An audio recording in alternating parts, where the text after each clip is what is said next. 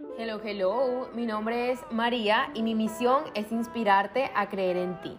En este podcast tenemos conversaciones para nutrirnos el alma y vivir de una forma más plena, consciente y amorosa. Lo que yo quiero es que aquí nutramos el ser y empecemos a vivir de una forma auténtica, reconociendo nuestros dones y talentos para así salir al mundo a hacer nuestros sueños realidad.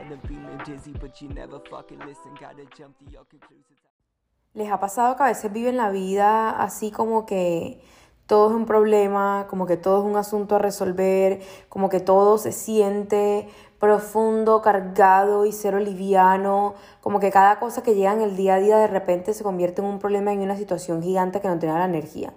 Bueno, de los creadores, de las veces que vimos y experimentamos eso, llega en 3D la película, no mentiras, llega eh, este podcast llamado No todo es un asunto a resolver.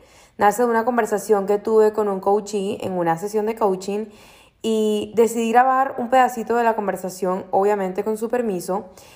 Y aquí está, en forma de podcast. Bienvenido a este nuevo formato en el que les doy capsulitas de conciencia y de food for thought. Así que aquí vamos.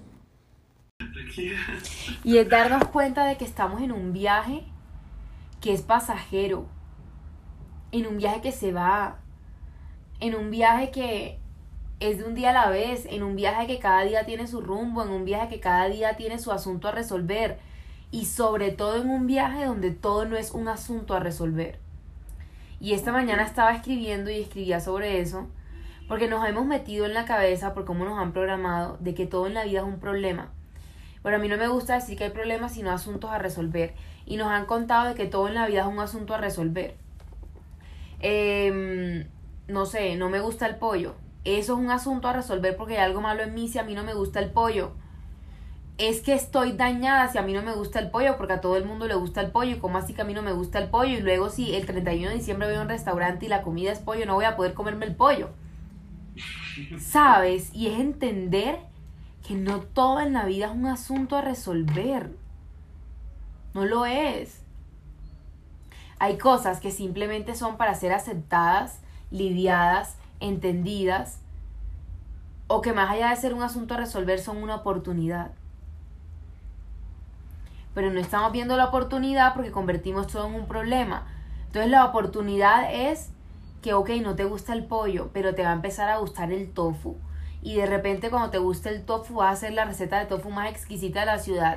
Y de repente vas a montar un negocio vendiendo ese tofu y te vas a tapar en plata. Ok. Entonces, ¿por qué era un problema que no te gustara el pollo? Y así somos con todo, hasta con lo más mínimo.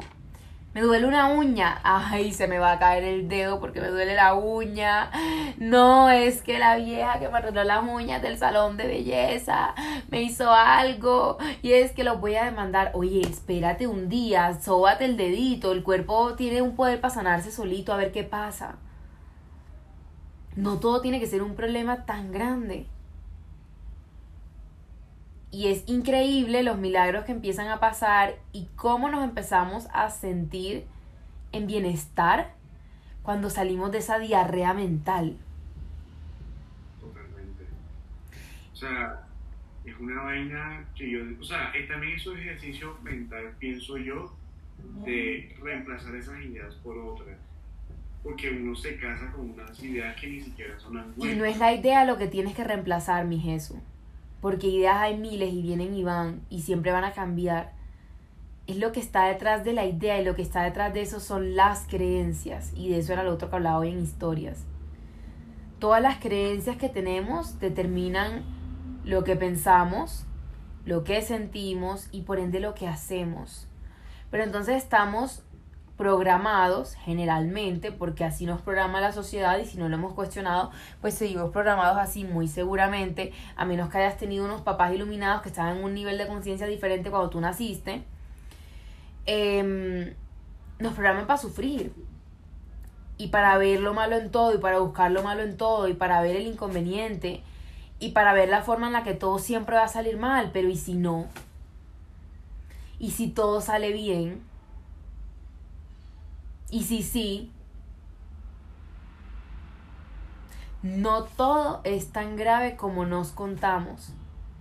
Y mira que tú hace tres semanas te estabas muriendo por ese examen que estabas estudiando.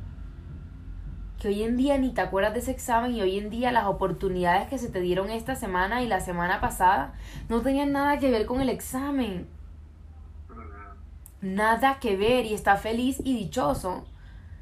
Entonces es entender que ya todo está dado y que yo soy diligente y apenas termino de ser diligente suelto porque a mí no me corresponde controlar el resultado, porque es que yo no soy Dios.